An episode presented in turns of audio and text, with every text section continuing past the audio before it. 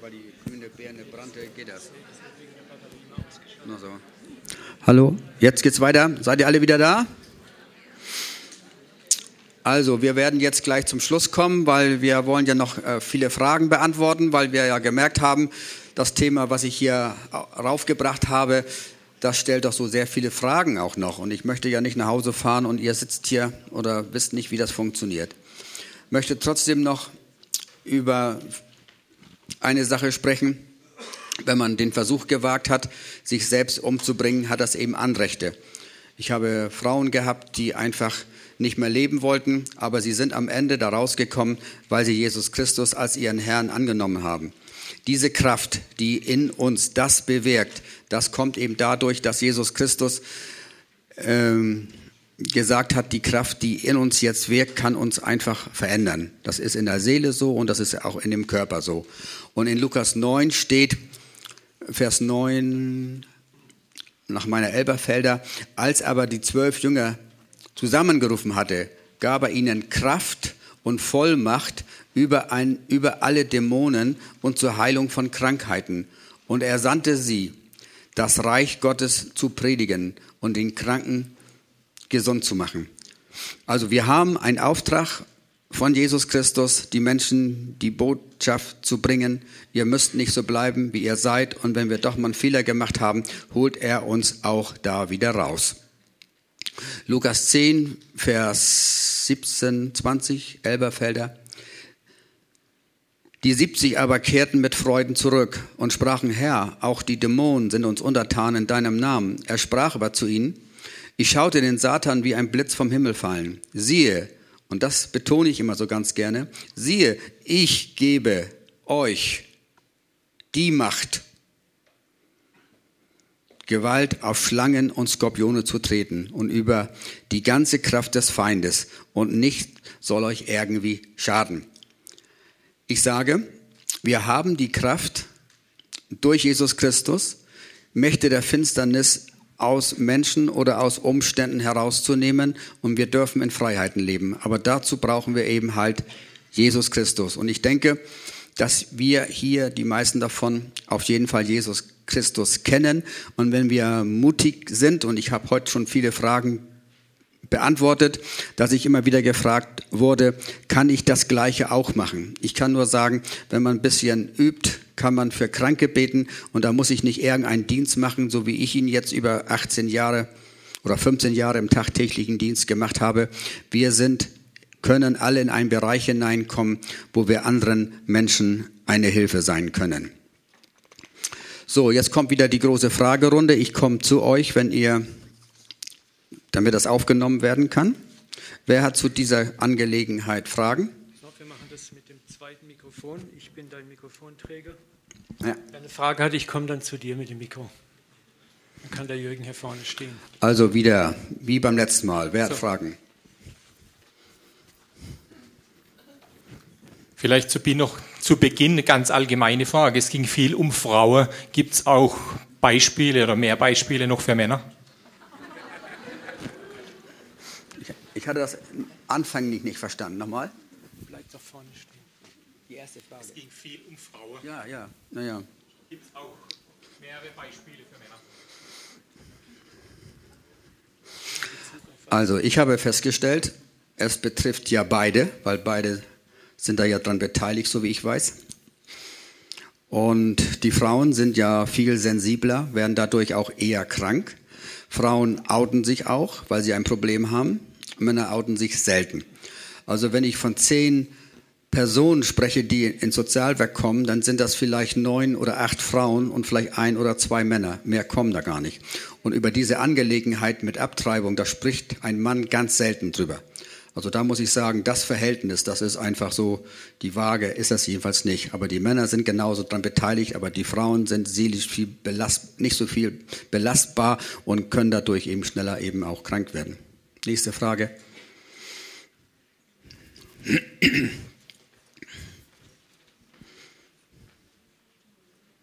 Ich würde gerne wissen, ob ähm, Familienaufstellungen auch zu Okkultismus gehören. Da kann Uwe bestimmt am besten. Also wir machen so große Familienaufstellungen gar nicht. Sondern wir haben ja das Wort Gottes, wir sind von neuem geboren, wir sind eine neue Kreatur und so weiter.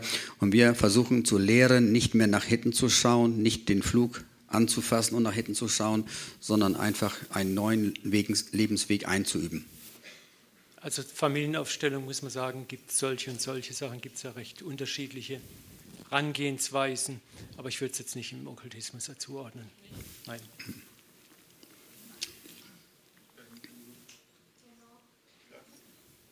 Hinter der Säule. Ach so, genau. Äh, was ist, wenn jemand zum Beispiel von Kind an oder auch schon vor der Geburt vielleicht, wenn dann äh, von der Mutter oder so negative Dinge gedacht wurden über das Kind und ähm, das Kind ist mittlerweile erwachsen und krank, wie, wie kann man damit umgehen? Weil das ist ja keine Schuld, die das Kind jetzt hat. Mhm.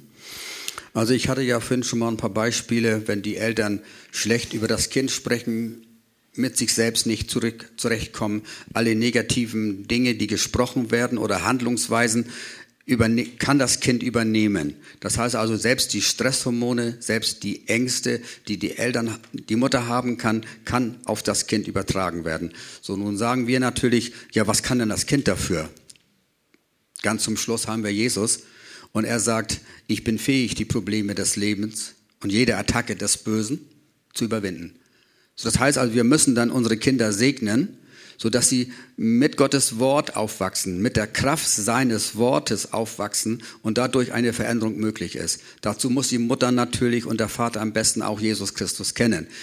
Wenn das nicht so sein sollte, dann können nicht wiedergeborene Menschen so lange sprechen, wie sie wollen. Es ist nicht die gleiche Kraft dahinter. Ich hatte jetzt eigentlich gemeint, wenn jemand 40 oder 50 ist und das weiß jetzt. Äh, mhm.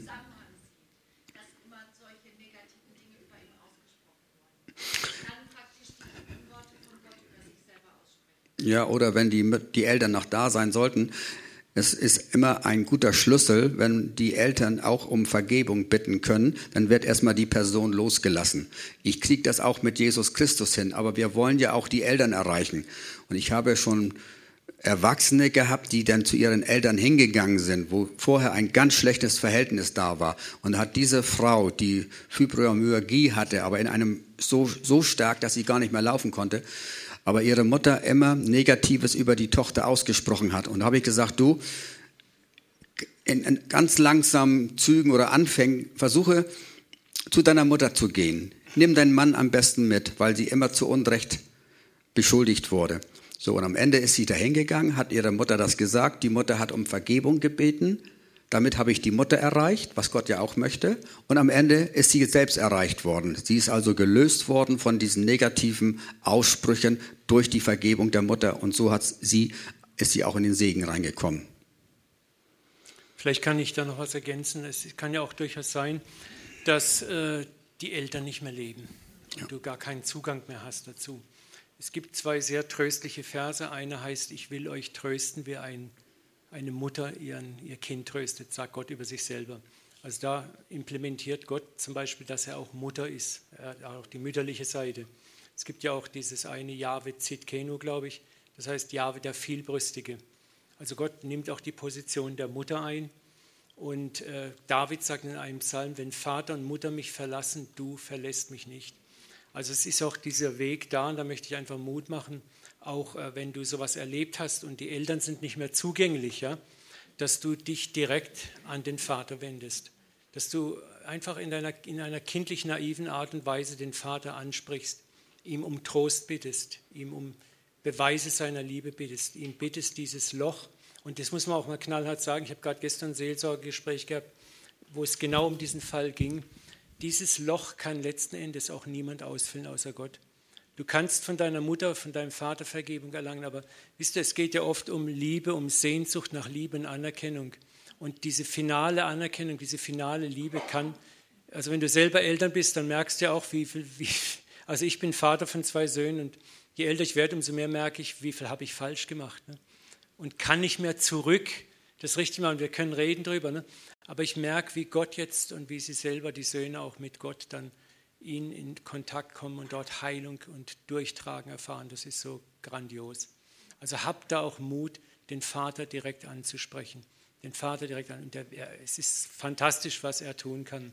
Noch ein letzter Satz dazu. Deswegen ist es auch so wichtig, dass wir in unseren Gemeinden eine gute Vatertheologie haben, ein gutes Gottesbild haben. Das, das Bild eines zärtlichen, liebenden Vaters, der bereit ist, uns zu trösten, wie eine Mutter sogar. Und wenn das eben nur immer der strafende, harte Gott ist, dann haben wir Schwierigkeiten. Dann ist es vielleicht eine Reflexion unserer eigenen Vater-Mutter-Bilder. Ne? Und das ist ganz wichtig. Und Gott ist mehr als bereit. Er weiß ja um diese Verwundungen unserer Seele und möchte dort mehr als genug trösten. Amen. So, da war, ich darf dir kurz das Mikrofon hinreichen. Also ich habe die Frage, wir haben jetzt ganz viel gehört, wie man da hinkommt und wie die Traumata sind und entstehen und so. Für mich ist die Frage jetzt, wie kommt man denn da raus, welchen Prozess geht. Das klingt oft so, Jesus hilft, ne? das ist jetzt wieder, das wissen wir auch, das glauben wir auch. Und man betet jetzt einmal, es klingt dann und dann ist es weg. Aber die Realität zeigt, dass Leute ja ganz lange mit immer wieder für sich beten lassen, immer wieder drum kämpfen und sie kommen und kommen nicht raus aus dieser Spirale. Wie geht er da mit denen den Weg? Bleibt es beim einmaligen Termin, mehrere Termine? Wie sieht die Praxis aus, Leute da hinauszuführen? Das würde mich interessieren. Ich hatte ja heute ähm, ab 14 Uhr, hatte ich ja gesagt, es ist wichtig, dass dahinter eine Gemeinde steht, die dann viele Mithelfer hat, weil diese Traumatisierung ist das wenig, dass einfach nur durch Gebet Menschen wieder ganz und gar und schnell da rauskommen, sondern das sind Prozesse. Und ich hatte heute um 14 Uhr gesagt, wir brauchen viele Hände, damit dieser Schmerzgedanke oder dieses Leid unterbrochen wird, weil man kann sich auch auf Leid einstellen, weil man eben nicht weiß, wie komme ich da raus. Und nur durch Medikamente, die das ein bisschen beeinflussen sollen, ist das ja nachher am Ende keine richtige Heilung. Das ist ja nur erst einmal eine ja, eine, ein zur Ruhe bringen meines Körpers, aber ich muss da ja irgendwie raus. Und deswegen brauche ich das Gespräch, das ist immer das Erste, was wir anbieten. In Rendsburg sind das im Allgemeinen immer zehn Stunden, dann finden wir das heraus, nicht immer, aber meistens jedenfalls. Das heißt aber, ich bin jetzt vom Verstand her da rausgekommen, aber trotzdem gibt es ja noch eine ganz praktische Sache so wie Alkoholiker oder Drogenabhängig oder was auch immer. Manchmal ist das besser, dass man sogar noch umzieht, damit man nicht die gleichen Kollegen mehr hat, die genauso viel trinken, wie er selbst mal getrunken hat. Also es gibt dann viele Bereiche, da braucht man einfach Stunden und viele ehrenamtliche Mitarbeiter. Okay, so? Ich möchte auch dazu nochmal aus der seelsorgerlichen Praxis als Pastor was sagen. Vieles ist wirklich ein Prozess. Und äh, gerade in der charismatischen Bewegung, ich liebe sie heiß und innig, aber wir haben oft so diese Tendenz, boah, leg mir mal die Hände auf und puh. Und der kürzeste Punkt von A nach B ist die direkte Linie. Und das müssen wir uns wirklich, ehrlich gesagt, abschminken. Ja. Gott arbeitet in Prozessen, auch Heilung ist manchmal sehr oft ein Prozess, auch, auch seelische Heilung. Und es hat sogar seinen Grund, weil manchmal sind wir über viele Jahre in seelische Prozesse und Brüche reingekommen und das einfach so schnell rausreißen funktioniert nicht. Das heißt, Gott geht mit uns, er buchstabiert mit uns auch Dinge durch. Manchmal ist der Weg Gottes drei Schritte vor, zwei zurück, aber einen bist du nach vorne gegangen. Und dann geht es weiter. Und da müssen wir auch geduldig sein. Das heißt nicht umsonst, wir reden die Bibel sehr viel vom Warten, vom Harren, Harre des Herrn, von geduldig, vom Ausharren. Ich werde äh, dieses Jahr eine Frühjahr-Bibelschule machen über das, das Thema Harre des Herrn, also über das Warten auf Gott. Und das ist ein ganz, ganz wichtiges Thema, wo wir, wo wir noch viel zu lernen haben. Dieses Stillwerden. Sei stille und erkenne, dass ich Gott bin. Dieses heißt ja eigentlich, lass los. Das Loslassen fällt uns so schwer. Und das sind die Dinge, die wir lernen müssen, auch in diesen Prozessen der Heilung. Und da ist so viel Kostbares drin. Ich kann es aus eigener Erfahrung selber sagen. Man hasst es im Moment, wenn man drin ist. Aber wenn du es mal hinter dir hast, dann bist du dankbar, dann bist du wirklich dankbar. Amen. Also nochmal zu den zehn Stunden gesagt. Man könnte natürlich jetzt meinen, dass es in einem Tag ist. Ist es aber nicht. Das geht immer von montags bis freitags im Allgemeinen oder bis donnerstags.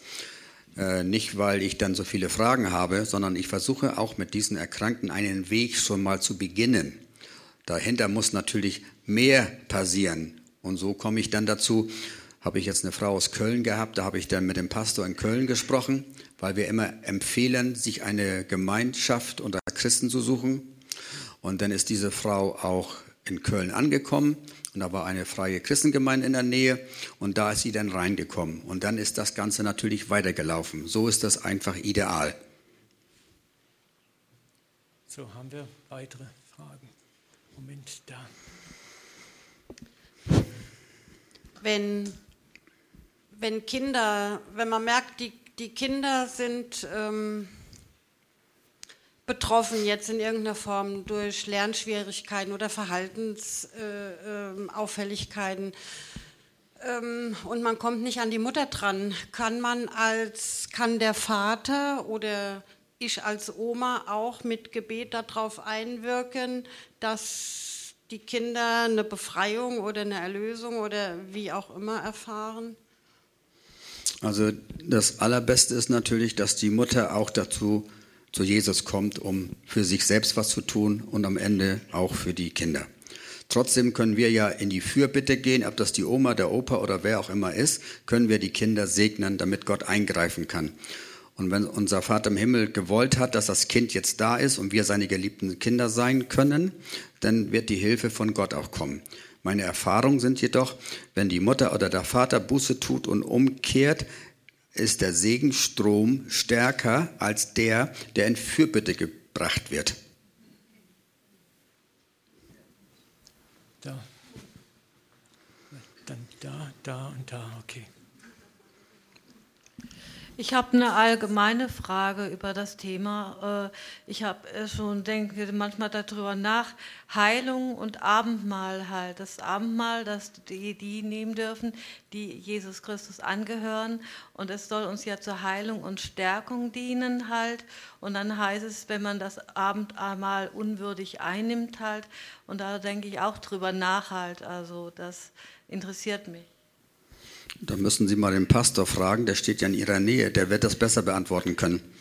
Ja gut, ich denke, das beantworten wir ganz kurz. Es ist ja unwürdig einnehmen, ne? dann geht dann die Selbstkontrolle los. Unwürdig heißt eigentlich in erster Linie, sagt Paulus, wenn wir das Abendmahl nehmen, haben keine bewusste Beziehung zu Jesus Christus. Was passiert, wenn ich das Abendmahl einnehme? Ich bezeuge ja eigentlich durch das Trinken des Weines und das Essen des Brotes, dass ich mit Christus eins geworden bin. Ja, wir sind eins. Das ist ja, was passiert denn, wenn du das machst? Du, es wird ein Stück durch die Verdauung von dir. Das war die Absicht Gottes, uns das zu zeigen. Jesus sagte, er werdet an jedem Tag erkennen, dass ich in euch bin und ihr in mir. Das ist ja das Ineinander wohnen, ist ja das Neue. Ist jemand in Christus, so ist er eine neue Kreatur. Und jetzt diese Erfahrung der Wiedergeburt nicht gemacht zu haben und dann das Abendmahl doch zu nehmen, wäre ein religiöser Bruch, ist eigentlich eine Heuchelei, ist etwas zu, zu tun, als ob es wäre. Ne? Es geht hier nicht darum, jetzt, dass ich sagen kann, oh, ich habe heute das und das falsch gemacht, das und das schlecht gemacht. Ne? Also ich bin unwürdig, das Abendmahl zu nehmen. Wenn wir unsere Sünde bekennen, so ist er treu und gerecht und vergibt uns. Deswegen rufen wir auch im Abendmahl oft die Leute auf und sagen, pass mal auf, wir wollen jetzt das Abendmahl nehmen wenn irgendwas ist, wo du denkst, das steht zwischen dir und Gott und zwischen dir und dem Papa, dann nimm jetzt kurz Zeit, bekenne es. Und das sagt die Bibel ganz klar, wenn wir unsere Sünde bekennen, dann ist er treu und gerecht und vergibt uns. Und dann habe ich alles Recht der Welt, das Abendmahl zu nehmen. Amen. Ähm, oh, das ist laut. Du hast gesagt, als, ähm, als Christen sollen wir zu, zu solchen Helfern, zu solchen Heilern oder zu solchen Menschen, die Gott gebrauchen kann, äh, werden. Was ist denn der nächste Schritt oder was würdest du als den sehen? Wie, wie kann man da hinkommen? Also ich stelle mir das erstmal so vor, man muss erstmal selbst in einer Gemeinde sein, wo der Pastor die Ältesten dich auch kennen. Ich empfehle nicht, Einzelkämpfer zu werden, nur weil ich vielleicht denke, ich habe die Gabe, weil Menschen gesund geworden sind. Da müssen wir weiterhin unter einer Kontrolle, nenne ich das mal so, bleiben, sodass der Pastor sagt, Mensch, hör mal zu, wir üben hier erstmal in den Heilungsräumen, komm erstmal dazu. Die Ältesten werden vielleicht aus deinem Leben ein bisschen was kennen. Im Hintergrund dürfen nicht so viele negative äh, Sünden, sag ich mal, oder Verfehlungen oder was auch immer sein. Wenn man in den Dienst treten will, muss dein Leben schon ein Stück weit vor Gott in Ordnung sein. Weil wir haben erlebt, ich habe auf der Insel Sylt haben wir versucht, einen Heilungsdienst aufzubauen. Das war aber jetzt schon vor 10, 12 Jahren. Ich habe das alles noch nicht so ganz gut gewusst.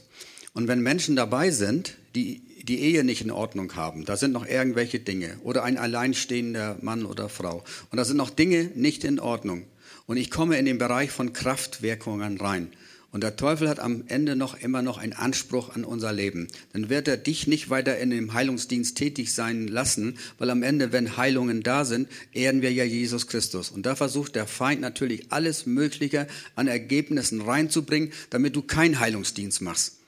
Und deswegen ist die Betrachtung von den Ältesten, von den Pastoren erst einmal wichtig, dass du jetzt erstmal mitläufst. Und irgendwann sagt der Pastor, weißt du was, das finde ich super, geh raus, wir gehen auf die Straße, bete für Kranke.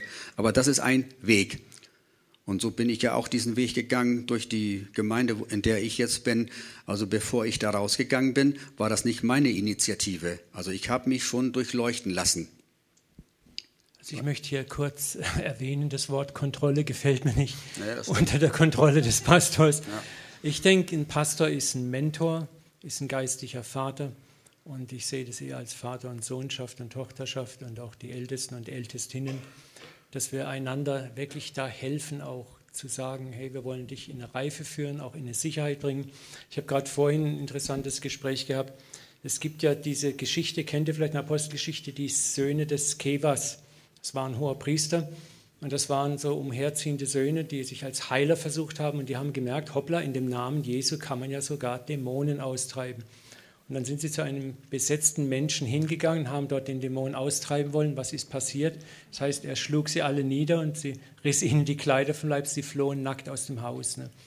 Das ist eigentlich eine gute Beschreibung dessen, wenn wir in einen geistlichen Dienst, der schon, sag mal, äh, cutting edge ist, eintreten wollen und unser eigenes Leben ist nicht klar. Wir haben keine klare Beziehung zu Jesus. Wir haben vielleicht auch in unserem Leben noch nicht aufgeräumt, dann ist das eher ein Backslash. Das heißt, es kann ganz brutal zurückschlagen. Ne? Und von daher ist es einfach gut, auch wenn man in einem Hauskreis ist, in einer Gemeinde ist oder in einer geistlichen Gruppe, wo es auch eine Zuordnung gibt, wo man einander Rechenschaft ablegt und wo man auch sagen kann, okay, jetzt du bist reif oder bist nicht reif oder acht noch da und darauf, dass wir einander zurüsten. Und das ist eigentlich sehr, sehr wichtig, denke ich. Ich habe mal so ein Erlebnis gehabt. Da war, das waren meine Anfänge und ich habe ja nun eben Heilung und Befreiung schon lange erlebt. Und dann bin ich zu einem jungen Mann gegangen, der mich eingeladen hatte zum Frühstück. Und dann haben wir eine gewisse Zeit über Jesus Christus gesprochen. Er kannte ihn noch nicht. Dann merkte ich auf einmal, dass seine Augen immer größer wurden, also richtig solche Glubschaugen bekam. Dann merkte ich, dass er wie so ein Hühner von Mann wurde und dann wollte er mich verprügeln. So, was habe ich gemacht? Meinen Aktenkoffer geschnappt und ich war einfach draußen. Also da habe ich gemerkt, das, was Uwe eben sagte oder das, was die Bibel auch sagt, das ist einfach die Realität. Mit welchen Menschen wir dann am Ende zu tun kriegen, das wissen wir ja vorher nicht. Erst sehen sie so zahm aus, wollen unsere Hilfe und am Ende fallen sie über uns her. Also ich kann davon Dingen äh, berichten, das habe ich einfach so erlebt. Und seit dieser Zeit mache ich das natürlich jetzt so ich mache es jetzt mehr, weil ich mehr Autorität bekomme. Ich habe in Schleswig, in Schleswig war ich in der Psychiatrie. Da wollte ich auch einen Mann besuchen. Dieser Mann hat so viel Kräfte entwickelt, dass er den Nachtschrank genommen hat, über den Flur geschmissen hat, da wo ich stand. Also man lernt da ganz schnell draus, wenn man erstmal einen mhm. Nachtschrank am Kopf hat. Wir haben von Abtreibungen gehört. Meine Frage wäre, Fehlgeburten, können die auch Ursachen und Auswirkungen haben? Ich unterscheide da ein wenig. Ich habe dort äh, Frauen gehabt, die wussten, sie sind schwanger, wollten aber nicht schwanger sein, haben ihren Körper nicht geschont, obwohl das gerade dann vielleicht richtig wäre, haben Arbeiten angenommen.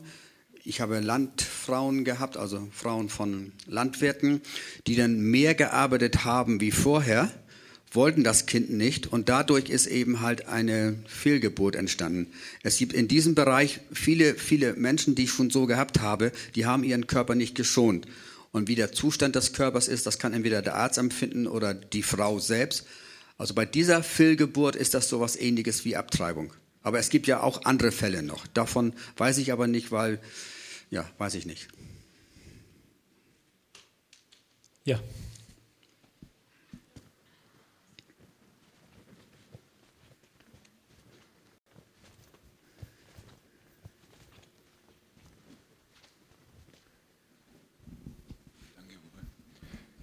Ich habe noch eine Frage zum Thema Adoption. Äh, wir haben zwei adoptierte Kinder und da ist ja etwas sehr Schwieriges, äh, die Vergangenheit der Kinder zu kennen. Also wir kennen von beiden eigentlich ganz wenig aus der Vergangenheit. Aber wir stellen jetzt bei der älteren Tochter fest, dass da, wie, wie soll ich es ausdrücken, ja, da ist eine Sehnsucht nach Liebe da. Äh, ich nehme auch an, dass sie in der Schwangerschaft abgelehnt wurde.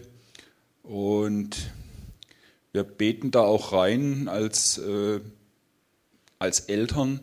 Aber wie du vorhin kurz äh, auch erwähnt hast, äh, habe ich den Eindruck, äh, das hat nicht, nicht die Kraft, die es haben müsste, wie es bei leiblichen Eltern ist. Und da wäre meine Frage, was können wir da tun? Wie können wir da helfen? Und Sie sind jetzt auch im Alter, wo Sie auch selber entscheiden und also volljährig wo sie eigentlich selber die Entscheidung treffen müssten, aber sie nicht treffen. Äh, wir können sie ja nicht vergewaltigen, dass sie zu Jesus Christus sich bekehren. Das geht ja nicht. Äh, da haben wir auch unsere ja, Sorgen, wie wir da, da vorwärts, vorwärts kommen mit ihnen. Also ich war ja das Beispiel, dass meine Eltern mich auch weggegeben haben. Und ich habe ja erlebt, dass ich eben halt durch Leistung, die ich selbst gebracht habe, Liebe und Anerkennung mir holen wollte und am Ende so ausgebrannt und so schwer krank. Diese Kinder, die abgelehnt wurden, die suchen sich auf irgendeinem Weg die Anerkennung. So. Und ich habe ja durch Jesus Christus erst die Erlösung bekommen meiner Seele. Ich bin nicht mehr auf der Flucht. Meine Seele ist erlöst worden durch Jesus Christus. Und das in deinem Fall genauso. Wenn die Kinder zu Jesus kommen, fängt ein Prozess an von Wiederherstellung. Das wird nicht von heute auf morgen sein. Und ich habe viele Eltern bei mir gehabt, die haben keine Kinder kriegen können und haben sich Kinder adoptiert. Aber das sind oftmals Kinder gewesen, die dann so schrecklich waren. Ich habe eine Mutter gehabt, die wäre am liebsten bereit, das Kind ins Heim zu geben. So, und das ist natürlich keine gute Lösung, weder noch für die Mutter noch für die Kinder. Am Ende kann man nur weiterhin sagen, Jesus, gib mir die Kraft dafür, mit dir zusammen über diese Probleme zu reden, über jede Mauer zu springen, also über diese Dinge, die jetzt eine Belastung für dich vielleicht sein können. Ich kenne ein Pastor, Pastoren-Ehepaar, die haben sich auch zwei Kinder adoptiert und da sind einfach viele, viele Sachen zu Hause bei den Eltern, wo sie hergekommen sind, schiefgelaufen. Und das so schnell wieder hinzukriegen, also da kann ich heute nur behaupten, nur Jesus Christus kann solche Dinge wieder hinkriegen. Wir mit Macht und Kraft können es nicht. Ich möchte vielleicht noch was zu der Sache sagen. Äh, ich bin nicht leiblicher Vater, leibliche Mutter. Äh, es heißt in der Bibel, das gerechten Gebet vermag viel, wenn es ernstlich ist. Und darauf sollten wir uns einfach stellen. Du bist ein Gerechter, dein Gebet vermag viel, wenn es ernstlich ist. Und da wird kein Unterschied sein. Und Gott hört dein Gebet. Und er ist der Handelnde. Und er ist derjenige, der auch dein Kind zur gegebenen Zeit in den Weg treten wird. Ich habe selber einen Sohn, sagen Ältere, der ist noch im Orbit geistlich. Und ich weiß einfach, was du bekämpfst, kriegst du niemals klein, aber was du liebst, wirst du überwinden. Und du musst einfach lieben, lieben, lieben. Die müssen sich geliebt fühlen, angenommen fühlen und du bet jeden Tag für dein Kind. Paulus hat was Krasses gesagt, glaube du an den Herrn Jesus, so wirst du und dein Haus gerettet. Und das hat etwas, das ist ein Mysterium, ein Geheimnis, aber unser Glaube hat etwas Gewaltiges. Und da geht eine Kraft aus, auch zu unseren Kindern. Verzweifle niemals über deine Kinder, wenn sie noch nicht beim Herrn sind. Hör nicht auf zu beten und was noch viel, viel wichtiger ist, hör niemals auf, sie zu lieben. Du wirst sie nie mit Gewalt zum Herrn kriegen, aber mit der Liebe wirst du sie früher oder später, wird Gott diese Bahn zu ihrem Herzen finden. Und das ist das, was sie sehen müssen. Manchmal hungern sie nach dieser Liebe und fordern uns da schon mächtig raus, aber die Liebe gewinnt. Amen. So, haben wir noch Questions? Jetzt muss ich mal ein bisschen zurück. Da hinten ist eine.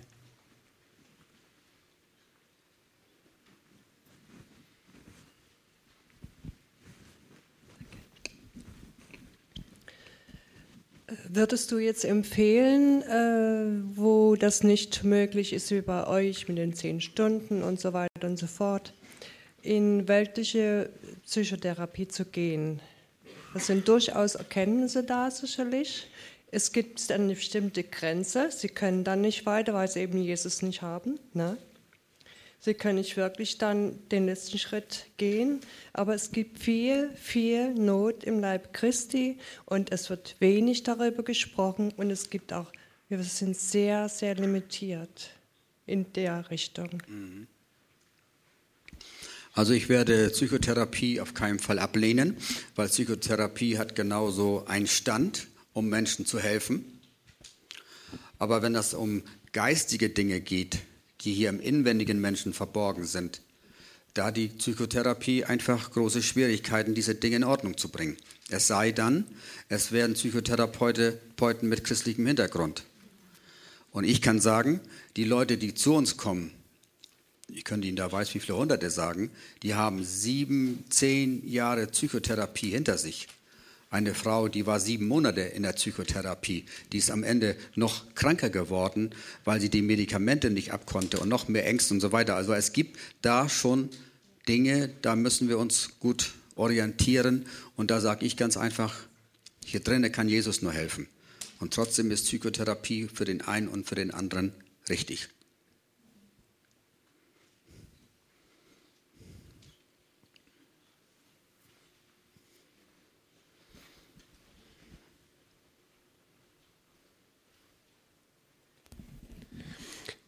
Ich habe das Beispiel eben mit ähm, Sylt jetzt nicht ganz verstanden.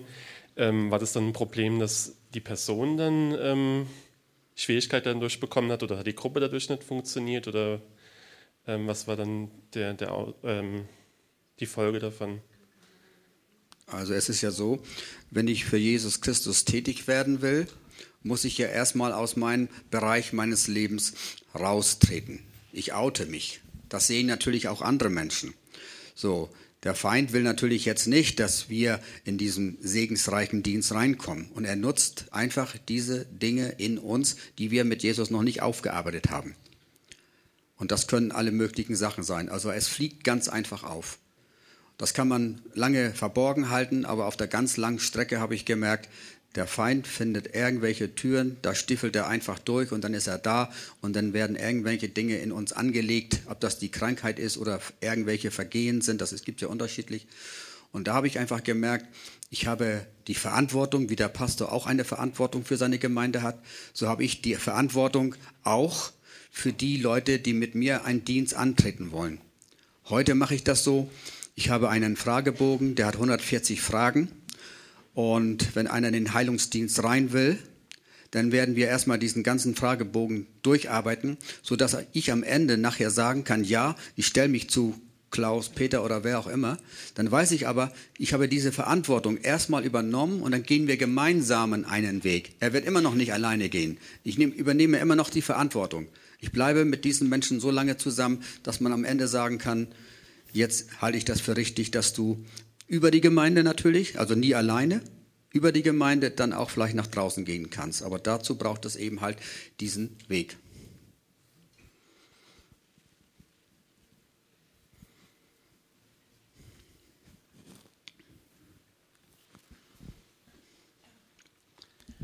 Vorhin haben wir das Wort gehört, Freimaurer. Mhm. Ähm, Kannst du was dazu sagen? Ein paar Infos, was sind das für Menschen? Wie findet man die? Was, wie erkennt man das? Ich habe da keinerlei Ahnung. Also so ganz viel Ahnung habe ich davon auch nicht.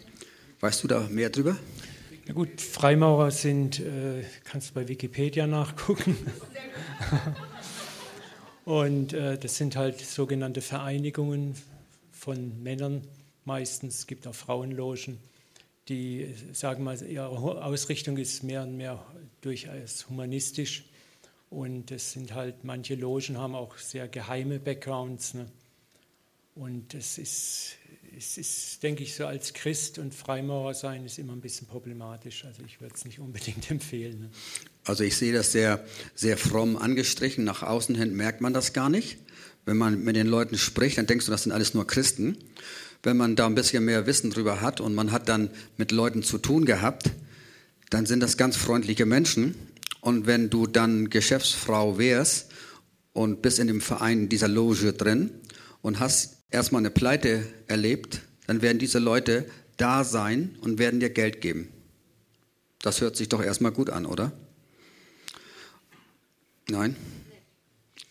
So, und dann habe ich aber Folgendes erfahren, dass wenn man dann wieder pleite geht und man will wieder Geld haben von den Leuten, dann haben sie leider etwas bei sich, wo man sich nicht so ganz gut mit einverstanden erklärt. Und da kommt dann das ins Spiel, dass man dann vielleicht mal ein Problem kriegt mit diesen Menschen. Ich will das nicht weiter ausschmücken, aber das sind schon brutale Sachen dann. Also so viel mehr weiß ich darüber auch nicht. Ich kenne nur Leute in Rendsburg, gibt das diese Loge. Und wenn man sie kennt, das sind alles liebe, nette Menschen. Wenn man da aber mal ein bisschen hinterblickt, was man denn drumherum hört von Geschäftsleuten, die da drinnen sind, und die, von denen weiß ich das aber eben nicht so viel, dass ich das genau auf den Punkt bringen könnte. Okay, haben wir weitere Fragen? Vielleicht mehr zum Thema. Vielleicht nochmal ganz praktisch. Ähm, du sprichst ja immer von uns, also als Team. Betet ihr nur als Team oder betest du auch allein für Ratsuchende? Also die Empfehlung halt auch, die dahinter steht, würdest du empfehlen, dass man alleine betet oder besser als Team betet? Also ich sage so, wie es ist. Wir haben im Hintergrund fünf, sechs Personen, die jetzt auch vielleicht für mich beten, also für bitte, wenn ich unterwegs bin, wenn ich zu Hause bin. Die treffen sich einmal in der Woche. Da habe ich dann ein Programm, ich nenne das mal Programm, da schreibe ich auf, was wir Gott vorlegen möchten, was in Zukunft mit uns, mit allen so geschehen soll. Dann habe ich Einzelgespräche. Da sitze ich den ganzen Tag morgens zweieinhalb Stunden und nachmittags zweieinhalb Stunden. Da bin ich eben halt alleine. Wir machen dann ähm, mit meiner Frau, die Psychotherapeutin ist nach dem Heilpraktikergesetz. Da gibt es dann eben auch Menschen, die wollen mit zu zweit da sitzen. Machen wir dann auch. Da wir Geld dafür nehmen, müssten zwei Personen bezahlt werden. Und daran scheitert es schon häufig. So, und da wir Räumlichkeiten haben, meine Frau auch im Büro ist, in dem Nebenraum sitzt oder auch eine Gesprächspartnerin hat, so habe ich auf meiner Seite auch einen Gesprächspartner oder eine Gesprächspartnerin. Dann haben wir die Möglichkeit, mit Ärzten zusammen zu beten. Ich habe einen Gynäkologen in Rendsburg, habe ich schon mehrfach Frauen gehabt, wie ich dann da mit, mit Brustkrebs zum Beispiel, die dann sich nicht operieren lassen wollte, einfach nur an Gott glaubt und sagt, Gott wird mich schon heilen habe ich gesagt, okay, akzeptiere ich zunächst erst einmal, aber wir wollen den Blick nicht verlieren, dass es auch eine medizinische Möglichkeit gibt, ob nun durch Strahlen oder Chemo oder Operation. Und da habe ich dann die Möglichkeit, haben wir schon ein paar Mal gehabt, mit der Frau dahin, sind wir da hingegangen ins Krankenhaus und der Arzt hat sich dann über eine Stunde Zeit gelassen, um das zu analysieren. Guck mal, das ist das, das ist das. Und am Ende haben wir für die Frau gebetet. Und so mache ich das in Arztpraxen ja genauso. Da sind die Ärzte immer dabei, aber deswegen, weil sie was von mir lernen wollen. Frage beantwortet?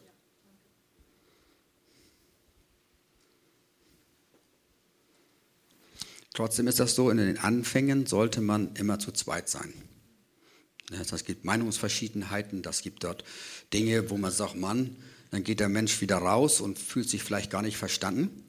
Aber ich habe so den Eindruck, Dadurch, dass ich auch ein Stück weit gewachsen bin und 15 Jahre Erfahrung habe, habe ich solche Auseinandersetzungen oder Meinungsverschiedenheiten so nicht gehabt. In den Anfängen war es ein bisschen holperig, wo ich auch dachte, jetzt musst du für das Reich Gottes viel tun. Das waren eben die Anfänge mit dem, dass der mich verprügeln wollte oder mit dem Nachtschrank. Da gibt es ja noch mehr solche Sachen.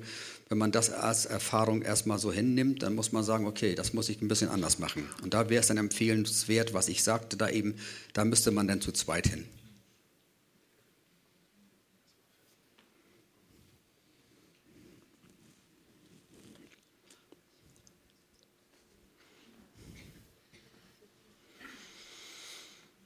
Ich wollte mal fragen, ob ähm, du auch so für so Einsamkeits- und Verlassenheitsgefühle betest die aufgrund von vorgeburtlicher Ablehnung vielleicht entstanden sein könnte. Ob da Hilfe zu erwarten ist, dass das weggenommen wird? Ich hatte ja vorhin schon mal gesagt, dass ich natürlich dafür bete, wenn die Ursache bekannt ist, können wir über Jesus Christus, weil er ja möchte, dass es uns gut gehen soll in allen Bereichen. Er möchte jeden Mangel ausgleichen. Und wenn du jetzt Mangel hast von Liebe oder keine Anerkennung oder was auch immer du da jetzt für Lücken hast, kann er ja nur den Ausgleich uns bringen. Wir sind ja nur das Bodenpersonal. Wir können nur unseren Wissensstand mit einbringen. Aber vollkommene Wiederherstellung oder Ausgleich von Gefühlen kann ich nicht machen. Keiner von uns eigentlich sondern wir können nur einen Weg mit Jesus Christus gehen und da könnte ich dich an die Hand nehmen, um meine Erfahrung mit reinzubringen, um dir einen neuen Lebensweg aufzuzeigen, aber immer nur, wenn wir Gott mit ins Boot nehmen und dass wir gemeinsam in eine Richtung paddeln. Okay?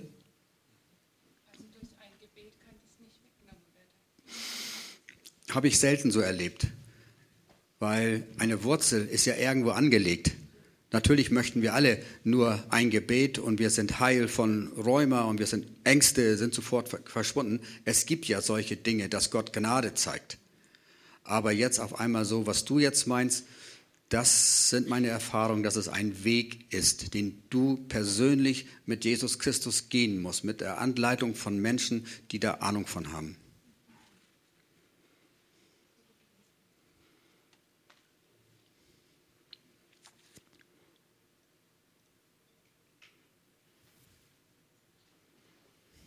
Ja.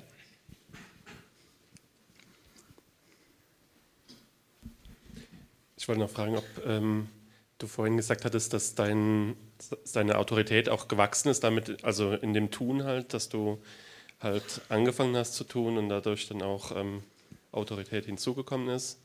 Und ähm, noch eine Frage zu diesen okkulten Bindungen oder so. Ich denke mal, dass es da notwendig wäre, halt diese Bindung zu lösen und halt ähm, so gesehen den, den fremden Geist rauszuwerfen, oder? Mhm. Meinst du jetzt bei mir, dass du, dass du mehr, dass ich mehr Autorität habe? Oder wie du mehr Autorität kriegst? Ich hatte es so verstanden, dass mehr Autorität bei dir gekommen ist durch das Tun einfach, dass du halt angefangen hast zu beten halt und das Ja. ja, genau. Also es ist so, umso mehr, oder sage ich mal so, wenn wir jetzt Preisboxer werden wollen, was nächste Woche hier stattfindet, und ich sage, Mann, das ist eine gute Idee, da gehe ich auch hin, und du bist schon zehn Jahre dabei, hätte ich eine Chance, mit dir da boxen zu können? Schwierig, ne?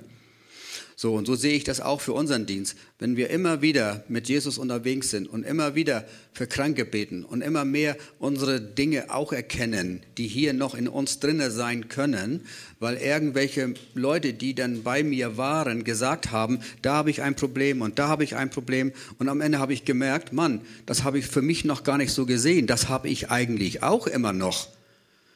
So, und wenn wir das erkennen, und dass wir das 15 Jahre machen, dann merkt man am Ende, ich habe immer noch irgendwelche Dinge, die ich nicht von heute auf morgen einfach lösen konnte. Aber Gott ist ein gnädiger Gott. Er fängt so ganz langsam innen an und immer mehr und immer mehr und immer mehr, dass ich unterwegs bin oder für Kranke bete und Ursachenforschung mache, diese zehn Stunden, sag ich mal, oder zwei Stunden, je nachdem. Umso mehr Autorität kommt ganz von allein. Aber dazu muss hier drin das in Ordnung sein, weil sonst ist der Widersacher hat diese Anrechte und du kriegst, kommst einfach nicht in diese Salbung rein, die wir aber brauchen. Und irgendwann sagt man sich, na, das bringt ja gar nichts, ich bete und ich bete und es geschieht nichts. Dann ist man irgendwann mal von den Erfahrungen so, dass man sagt, nee, ich will es nicht mehr oder ich mache es nicht mehr. Und bei mir ist das jetzt eben nach diesen 15 Jahren umgekehrt. Es wurde immer mehr Power Gottes und es ging immer schneller und am Ende geht es um den einzelnen Menschen, den Gott erreichen möchte, um ihn wiederherzustellen.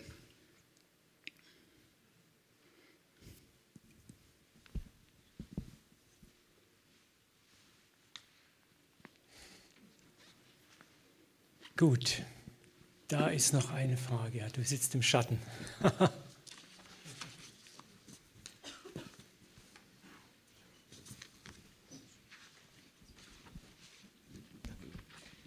Also was mich jetzt noch ein bisschen so bewegt, das ist das, was du ganz zum Schluss gesagt hast vorhin, bevor wir in die Pause gegangen sind, und zwar, wenn man jetzt sich äh, mit Tode unterhält. Ne?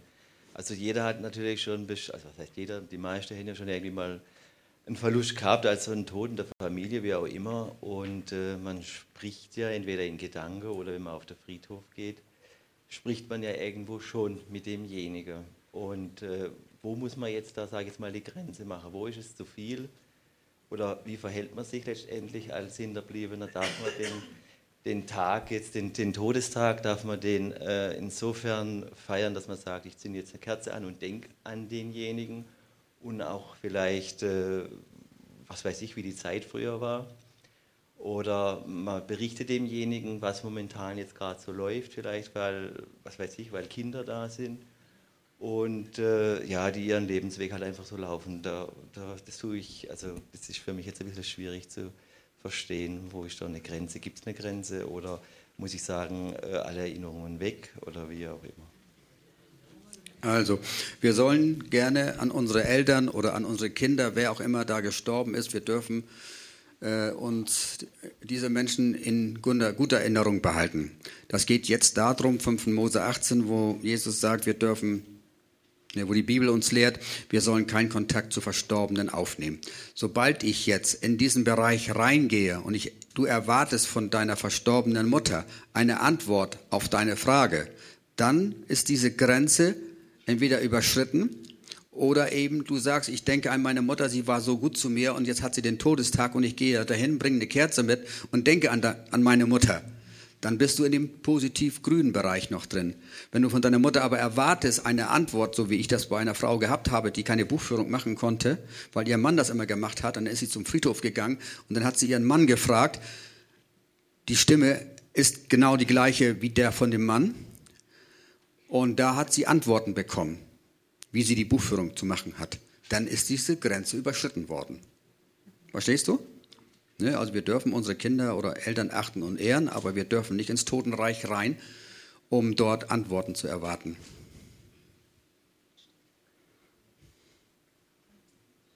Also es geht um aktive Kommunikation ja. und Antworten.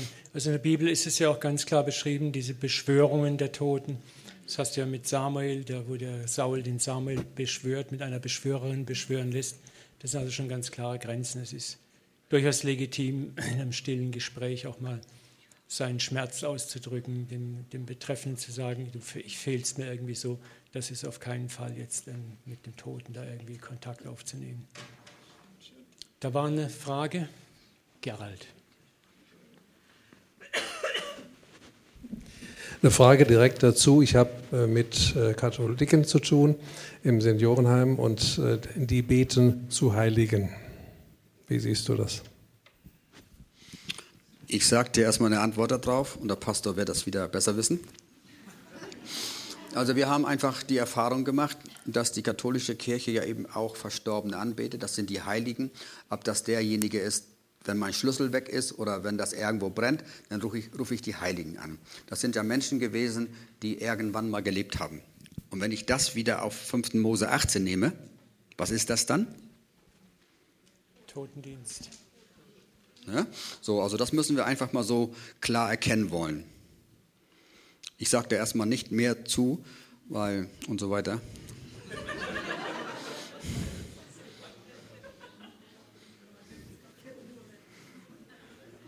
Wolltest du was dazu sagen? Nee. nee.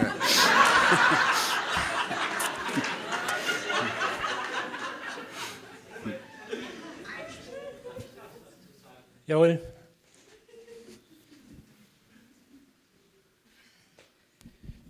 Also es besteht große, der große Irrtum, dass die Katholiken die Heiligen anbeten. Es wird nur Gott angebetet, auch bei den Katholiken. Sie sehen in den Heiligen Fürsprecher. Wir Menschen, wir beten für andere, das ist doch erlaubt, oder? Warum darf ich nicht einen Heiligen bitten? Er soll für mich beten. So muss man das sehen, so denken die Katholiken. Und ich sehe da kein, äh, nichts etwas Unrechtes darin.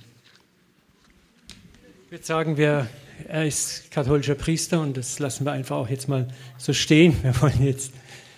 Ich denke, es ist eine Verständnisfrage, die muss man für sich selber regeln. Ich habe leider schon erlebt, dass halt auch Menschen auch wirklich ganz bewusst die Heiligen anbeten. Und das muss jeder für sich selber ausmachen. Da, wo angebetet wird, wo angerufen wird, glaube ich, also aus meinem Verständnis, müssen wir eine Grenze ziehen. Es ist auch generell so, Jesus hat, ich möchte es vielleicht mal von einer anderen Ecke kommen. Jesus hat im Johannesevangelium was Interessantes gesagt. Er hat gesagt, ich werde von nun an nicht mal selber den Vater für euch bitten, denn er selbst, der Vater, hat euch lieb. Kennt ihr die Stelle? Jetzt überlegt, lasst ihr das mal auf der Zunge zergehen. Jesus sagt nicht mal ich selber werde den Vater für euch bitten. Warum? Weil uns der Vater lieb hat. Wisst ihr, was Jesus gekommen ist? Diese verdammte Barriere, die wir Menschen auch durch unsere Sünden, durch unsere Blödheit aufgebaut haben zum Vater, wo wir den Vater immer weiter weggeschoben haben. Er ist gekommen, sagt, diese Barriere reiße ich ein. Und der Vater hat eine Sehnsucht nach euch. Der Vater ist der, der, wenn du doch schon in deinen Sünden halb verstrickt bist, dich nach Hause stolpern sieht, dir entgegenrennt. Das ist der Vater. Und Jesus sagt, und dieser Vater, seine Liebe ist so groß, dass ich brauche nicht mal mehr, ich, Jesus, brauche noch nicht mal für euch bitten. Denn der Vater hat euch lieb. Und wenn wir das begreifen würden, dann bedeutet es, was ist es? Der Weg zum Vater ist frei. Stell dir mal vor, du hast fünf Kinder und eines deiner Kinder, das Älteste, kommt immer her und bittet für die anderen, der Klaus hätte gern etwas Hafer bei, die Bärbel hätte gerne eine neue Puppe, der Werner, der hätte gerne ein neues Spielzeugauto. Was würde es denn bei dir da losgehen in deinem Kopf? Würdest du, irgendwann würdest du sagen, du komm mal her, Klaus Bärbel. Warum kommst du eigentlich immer zu mir geschlappt? Warum kommen die anderen nicht zu mir selber? Ich habe die doch auch lieb. Ja, weißt du, die anderen denken, ich bin besser. Und äh, ich bin, bin halt der Bessere und mich hast du am meisten lieb. Und ich habe am meisten gute Punkte bei dir. Und ich krieg dich am ehesten rum und deshalb komme ich zu dir. Wie würde es dir denn als Vater gehen? Dein Herz würde brechen, weil du doch deine Kinder alle liebst und es doch möchtest, dass sie alle zu dir kommen. Und das ist das, was wir verstehen müssen. Der Vater hat euch lieb, sagt Jesus. Nicht mal ich. Zu sagen, ich bete im Namen Jesus, eigentlich auch streng genommen, wenn wir es nach dem Vers streng genommen sehen, müssen wir sagen, hey, Jesus ist einen ganzen Schritt weitergegangen und sagt, hey, ich habe doch den Weg frei gemacht. Für was habe ich denn geblutet am Kreuz? Ich habe den Weg frei gemacht für euch. Ihr dürft jetzt direkt zum Vater kommen. Oh, was für eine Freiheit haben wir. Und ich, ich könnte manchmal weinen, wie gefangen wir uns selber halten in solchen Mustern. Jetzt haben wir 6 Uhr. Jetzt machen wir hier mal einen Punkt. Oder war da noch eine Frage? Da ist noch eine entschlossene Hand. Letzte Frage. Bauchweh gerade. Weil was du gerade sagst, finde ich gerade ganz wichtig. Ich habe ein bisschen Bauchweh mit den 148 Fragenkatalog. Ja. Mir geht es darum, Jesus sagt, mir ist gegeben alle Gewalt im Himmel und auf Erden und er ist derjenige, der durch uns wirkt. Und wenn wir erst perfekt sein müssen, um das zu tun, das klingt danach wieder, dann weiß ich nicht, wann wir beten können und beten sollen. Und mir geht es darum, dass ich eher denke, wenn jemand aus dem Herzen hat, jetzt für jemanden zu beten, dann braucht er keine 148 Fragen beantworten, um das zu können. Da, da, da tue ich mich einfach echt schwer gerade. Günther? Also, ich hatte ja vorhin schon mal gesagt, dass wir, habe ich ja heute auch versucht, durch die Vorträge klarzumachen, dass wir Verletzungen aus der Kindheit mittragen können, was die Eltern vielleicht verkehrt gemacht haben. Das geht nun nicht um richtig und verkehrt, aber wir müssen trotzdem herausfinden, wo ist in uns etwas hineingekommen, was für einen Heilungsprozess im Moment nicht gehen kann, wo Gott auch nicht rüberläuft und sagt, kein Problem, du hast das und das ausgefressen, obwohl die Gnade ja da ist. Und deswegen fangen wir eben damit an, mit diesen 140 Fragen. Wozu gehört? Haben Sie abgetrieben? Haben Sie Selbstmordversuch? Sind Sie ein, haben Sie das Gefühl, ein geliebtes Kind zu sein? Haben Sie Menschenfurcht? Haben Sie selbst Ängste? Also wie fühlen Sie sich wie ein Lastenträger, der einen Rucksack trägt mit zehn Pflastersteinen? Also wir haben ja manchmal, ähm, sind wir belastet durch unser Leben, durch die Ehe, durch den Beruf und so weiter. Aber Jesus möchte ja alle Sorgen uns abnehmen. Aber wie viele Christen sind da, die haben genauso Ängste wie in der Welt? Sie machen sich genauso wie Sorgen wie die in der Welt. Sie tragen genauso viel Lasten wie die in der Welt müssen wir doch also einen Punkt herausfinden, wie können wir das verändern. So, und das sind einfach diese Fragen mit 140 waren für uns ein sehr guter Ratgeber. Das geht gar nicht darum, dass wir Jesus jetzt ausklammern wollen, dass er das besser kann, ist ja logisch. Bloß guck dir doch mal an, wie viele Gemeinden gibt es auch, wo jeden Sonntag gebetet wird für Kranke? Warum ist bei diesen Kranken dann nicht die Gnade da? Warum ist da ein Problem?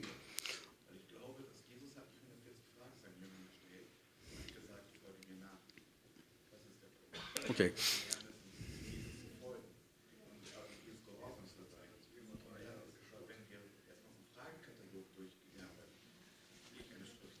Okay, ich lasse das erstmal so stehen. Meine 15-jährigen Erfahrungen sind jedenfalls die, dass Menschen in einen Heilungsprozess eingestiegen sind und so ist das einfach gut gelaufen. Ich sage nicht, dass das auch andere Möglichkeiten gibt. Wir erleben ja bei Nichtchristen, da beten wir ganz einfach für und sind selbst erstaunt, dass Kranke gesund werden. Aber wenn in diesem, bei diesen Menschen das Leben nicht aufgeräumt wird, was dann nach fünf oder zehn Jahren kommen kann oder nach einem Jahr, was machen wir mit diesen Menschen dann? Und das erleben wir ja ganz einfach. Zeichen und Wunder, was Gott sagt, aber leider sind auch in diesen Menschen vielleicht Dinge entstanden und die müssen trotzdem in Ordnung gebracht werden, durch Umkehr und durch Buße. Amen. Vielleicht können wir diese letzte Frage mit dem Satz Jesu schließen. Man soll dieses tun und jenes nicht lassen. So, dann möchte ich euch jetzt ganz herzlich in die längere Abendpause entlassen. Wir machen um halb acht hier mit dem Heilungsgottesdienst weiter. Wenn ihr Zeit und Lust habt, seid ihr natürlich herzlich dazu eingeladen.